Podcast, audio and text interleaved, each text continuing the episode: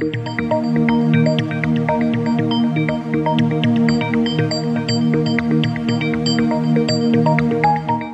horizonte de hoy de Ramón Pérez Maura. España, un país absurdo. Lo que vivimos ayer en el Congreso es la prueba de que esta España de nuestros días es un país absurdo.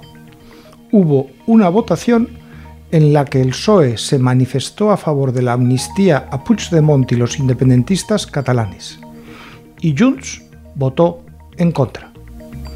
En el fondo, lo que este resultado demuestra es que es cierto que lo que se estaba gestando era una ley de autoamnistía, y como los destinatarios de la amnistía no se han beneficiado como esperaban, han votado en contra.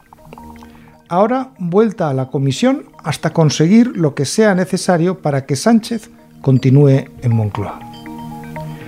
Pedro Sánchez demostró ayer que estaba dispuesto a dar casi todo pero le pareció excesivo terminar con los pantalones por los tobillos en la primera votación y el proyecto fue devuelto a comisión.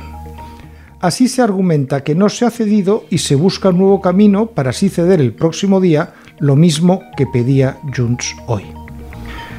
Como mientras se negocia, Sánchez sigue en la Moncloa, tampoco le importa nada demorar. Nogueras se negó a responder a la pregunta básica de Núñez Feijó, que le pidió que respondiera, aunque solo fuera con un gesto de la cabeza, si van a pedir la independencia.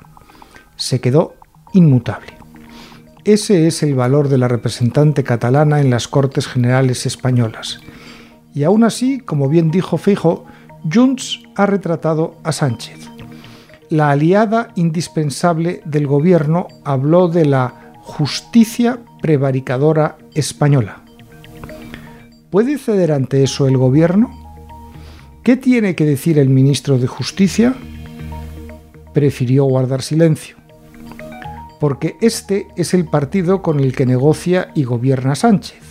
Y cuando la portavoz de Vox, Pepa Millán, pidió a la presidenta Armengol que llamara al orden a Nogueras por llamar prevaricadores a los jueces, la presidenta del Congreso se dio mus.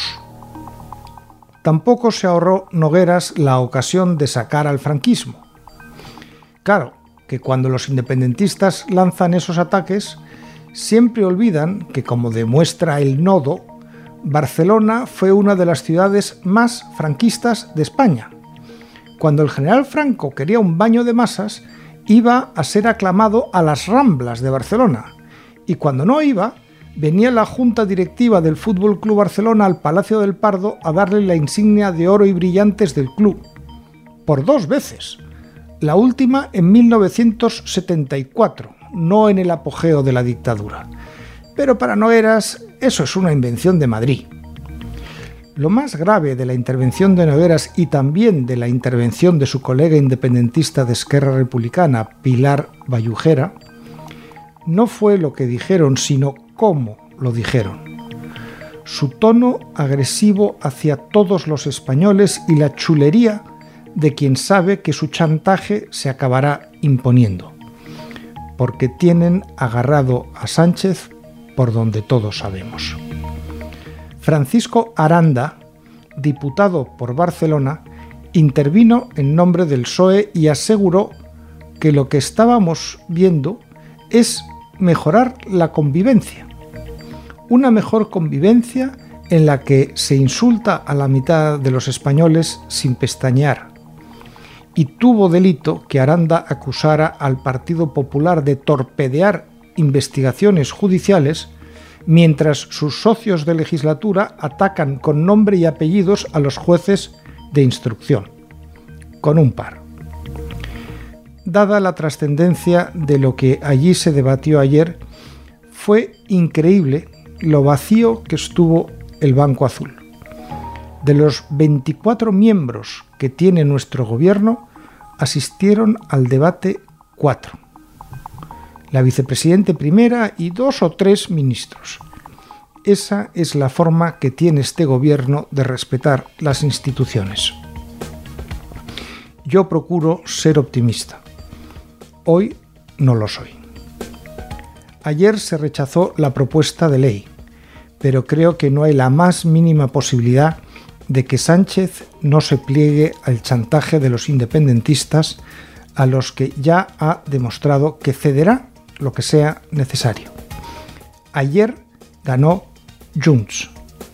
Lo que no le han dado en esta ocasión se lo darán antes de un mes. Como leyó Dante a las puertas del infierno, abandonad toda esperanza los que entráis. No hay nada que hacer. Seguimos trotando hacia el abismo.